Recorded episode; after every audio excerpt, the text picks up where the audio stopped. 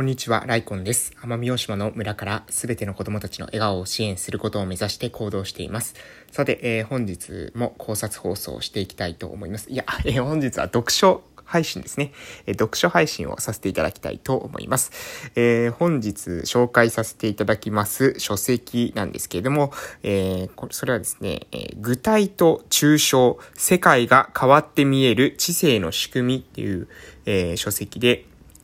えー、細谷、細、細谷じゃない、細谷勲さんですね。細谷勲さんの書籍でございます。で、えー、出版社が、これは、えっ、ー、と、D0 出版社。D が小文字でですね、0が、えー、大文字の、えー、出版社でございます。D0、えー、出版社の、えー、具体と抽象、世界が変わって見える知性の仕組み、細谷、えー、細谷勲さんの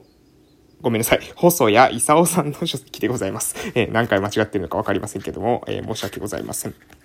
はい。で、この書籍ですね、え、面白かったです。えすごくね、あの、内容が面白かった。ただ、多分難しいというか、えどうでしょうね。うん、まあ、社会人に出てからかなうん、がいいかな。どうでしょうね。うん、社会に、社会人出てから、もしくは、まあ読むとしても高校生くらいでしょうか。が対象なんじゃないかなと思います。まあそれより先に読むとですね、多分難しいのかなうん、どうでしょう。まあ小学生は難しいでしょうね。中学生で、まあわかる子はわかるのかなわかりませんが、まあ大学出て社会人になってから、読んでいただくとちょうどいいぐらいの内容じゃないかなというふうに思います。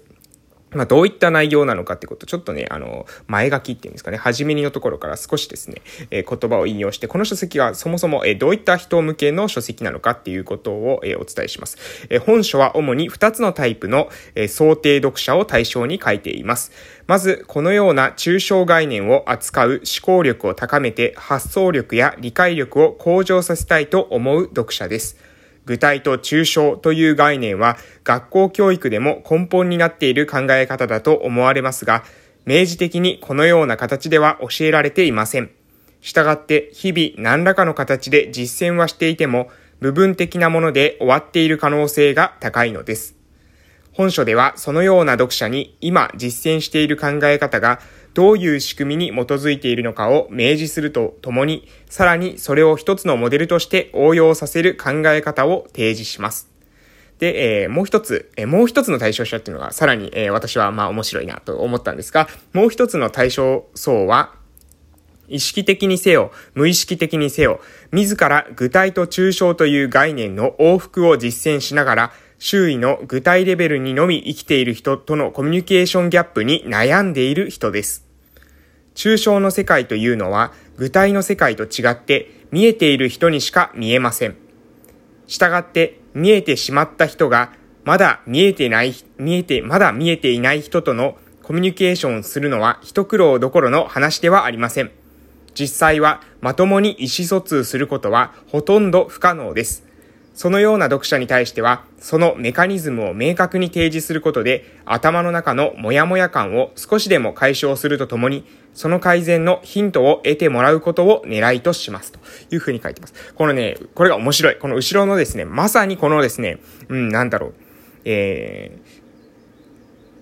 意識的にせよ、無意識的にせよ、自ら具体と抽象という概念の往復を実践しながら、周囲の具体レベルにのみ生きている人とのコミュニケーションギャップに悩んでいる人、これはですね、これ意外といるんじゃないかなと思ってます。はい。えー、これですね、なんだろう、多分ですね、えー、なんていうかな、あの、自分の中では、えー、り、なんだろう、理路整然とというか、まあ、えー、論理的に喋っているつもり、話しているつもりなんだけれども、もう相手がですね、なんでそんな、そのトンチンカンなですね、反論をしてくるのかというか、えー、なんか、なぜか喧嘩になるっていうんですかね、なぜか誤解される。えー、そういった誤解ってっていうか、もうこの人多分話通じてないなっていうのがなんとなくわかる人って周りにいませんかね？そういうことじゃないんだよと。そういうことを言いたいんじゃないんだよっていうか、それはなんか全然もう論点がずれちゃったじゃんっていう風な、あの話をする人ってね、いますよね。いるんですよ。いるんです。あのね、全然あなたのこと攻撃してないのに攻撃したってね、誤解してくる人っているんです。こういう、まあ、ある意味ですね、その、えー、ここに書いてあるような、うーん、抽象の世界というのは具体の世界と違って見えている人にしか見えません。これですね、ある意味、あの、養老、えー、養老たけしさんですっけ？えっ、ー、と、バカの壁っていう本がありますよね。あ、えー、ちょうど手元にありました。えー、養老たけしさんのバカの壁ですね。新潮新書の方から、え、出てる平成で一番売れた、えー、新書っていう風に、えー、書いてます。えー、私、ちょうど手元にあったんですけども、その中で出てくるですね、バカの壁。まさに、この言葉と、えー、このですね、えー、何ですか、えー、抽象という世界というのは具体の世界と違って見えている人にしか見えませんと。これはですね、多分同じものを指していると思います。抽象の世界が見える人と見えない人っていうのの間にあるのも、まさにそのバカの壁。えー、バカの壁って言って、これは別に悪口として言ってるわけじゃないです。ただ、えー、数学の世界とかでかなりわかりやすい、えー、と思うんですけれども、数学ってあるところまで行くとですね、そこから先って全くわからない人にとってはわからない世界に入るじゃないですか。で、これはですね、私もそうです。私もですね、やはり数学やっていって、ある程度のところまでは理解できるんですけれども、ある程度以上先に進むと、もうその概念が意味がわからない、理解できないっていうところに入っていくんです。で、これがですね、まさに私の、私にの、えー、限界というか、えー、バカの壁。えー、それがあるんじゃないかなと思います。えー、これと同様に抽象的な話、具体的な話というのも、その抽象の世界で物事を見ている人と具体の世界で物事を見ている人っていうのは、えー、そこにですね、隔たりがあるということを、えー、書いてあるんですね。で、これがもう本当に非常に面白い。で、え、面白いとばかり言っていてもですね、あの、あれなので、内容につ、内容についてもですね、少し触れますけれども、じゃあ具体と抽象というのはどういった違いがあるのかっていうことをですね、本章の内容をもとにですね、お伝えしていきますね。えー、例えばですね、こういうふうに書いてあります。具体と抽象ですね。えー、具体というのは、えー、直接目に見える。抽象というのは直接目に見えない。で、具体というのは実体と直結している。抽象というのは実体とは一見乖離している。えー、で、具体というのは一つ一つ個別対応。抽象というのは分類してまとめて対応。具体というのは解釈の自由度が低い。抽象というのは解釈の自由度が高い。具体というのは応用が効かない。抽象というのは応用が効く。具体というのは実務家の世界。抽象というのは学者の世界。こういったようにですね、えー、本社の中では、えー、分類しています。そして、えー、具体と抽象をですね、本書の中では、えー、三角形のそのピラミッドで表してるんですね。ピラミッドの上の方が、えー、抽象で、えー、下の方ですね、この土台の方が具体であるというふうに、えー、図形で表しています。で、この具えこの図形が表している意味というのはどういうことなのかというとですね、えそのピラミッド構造、上が抽象で、え下の土台の部分がえ具体というえ図形をですね、今頭にイメージしていただけましたでしょうか。そのですね、図形の意味としては、え複数の具体、その下の方が広いですよね。土台の方が広いです。ピラミッドですから。え下の方が広いですけれども、その複数の具体をまとめたものが抽象であるというような、え関係ですね。具体の方が数が多くて、それをまとめていくと抽象になるというようなこのピラミッドは見方をします。そして、具体抽象という関係というのは、相対的に連続して一体となって階層的に存在している。はい、これどういうことですか？ということなんですが、このですね、どこからが抽象で、どこからが具体というわけではないってことですね。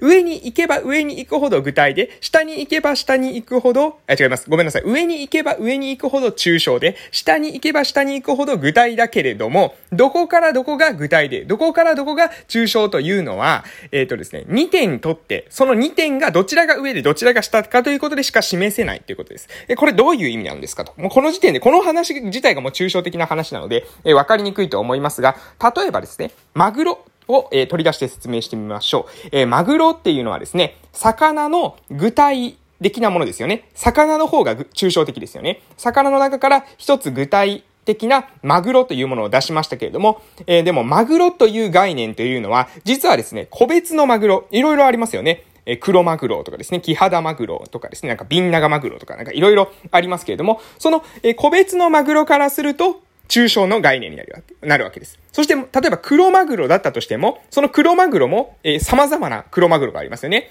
えー、どこ産、〇〇産の黒マグロとか、〇〇産の、えー、黒マグロ。えこういった風にありますし、その個体一つ一つにおいても、さらにその〇〇産の中でも、えこの黒マグロ、この黒マグロという風に、えー、分類でき、え、分類というか、その、えー、抽象と具体というのは相対的であるということです。え、なので、マグロという言葉は、魚にとっては具体的です。魚に対しては、え、魚という概念に比べると具体的ですが、えー、その、何ですか、えー、黒マグロとか、えー、キハダマグロという概念に対しては抽象的であるということです。これがつまり、えー、相対的な位置ということですね。で、こういったようなピラミッド構造にあって、で、抽象の世界というもの、抽象的な世界。今はこれ魚の話なので多分誰でもわかる、えー、と思いますけど、まあ、誰でもわかるように具体例を用いているわけですね。えー、ですけれども、えー、この考え方っていうのが世の中のありとあらゆる、そのなんですかね、原理原則、えー、な、例えば何でしょうね。うん、失敗は成功のもととか、こういった格言ありますよね。こういったものっていうのは非常にシンプルな言葉で、えー、世の中の、まあ、ある意味その本質っていうのかな、を、えー、ついている言葉なわけです。で、これっていうのは、え、抽象的ですよね。でもこの抽象的な言葉っていうのが様々な場面において応用が可能であるということです。で、具体と抽象というのはこういった関係があります。だからといって具体がいい、抽象がいいというこういった話ではありません。ただし、ただしですよ。ただし、抽象的な世界が見えている人の世界をですね、抽象的な世界が見えている人は、同じ抽象的なレベルの世界が見えている人とは意思疎通をすることができます。その抽象的な話をすることができるんですが、具体的なレベルしか、でしか見れない人たちには、その抽象的な議論はちょっと全く意味がわからないという風になってしまう。だからそこにコミュニケーションギャップが生まれるんだっていうことがですね、書かれていて、これも、これがもう本当に非常に首がですね、もげるほど、えうなずきました。で、それをですね、具体例で例えていて、えマジックミラーみたいなもんなんだという風に例えてるんですね。これがね、またね、あの、意味わかりますか？このマジックミラーってっていう。ちょっと、時間がないので、この辺で終わらせていただきたいと思いますが、またですね、時間があったらこの具体と抽象の、えー、書籍の紹介もですね、させていただきたいと思います。ぜひですね、興味持たれた方はお手元に取り寄せて読んでみてください。それでは今日はこれで終わります。失礼しました。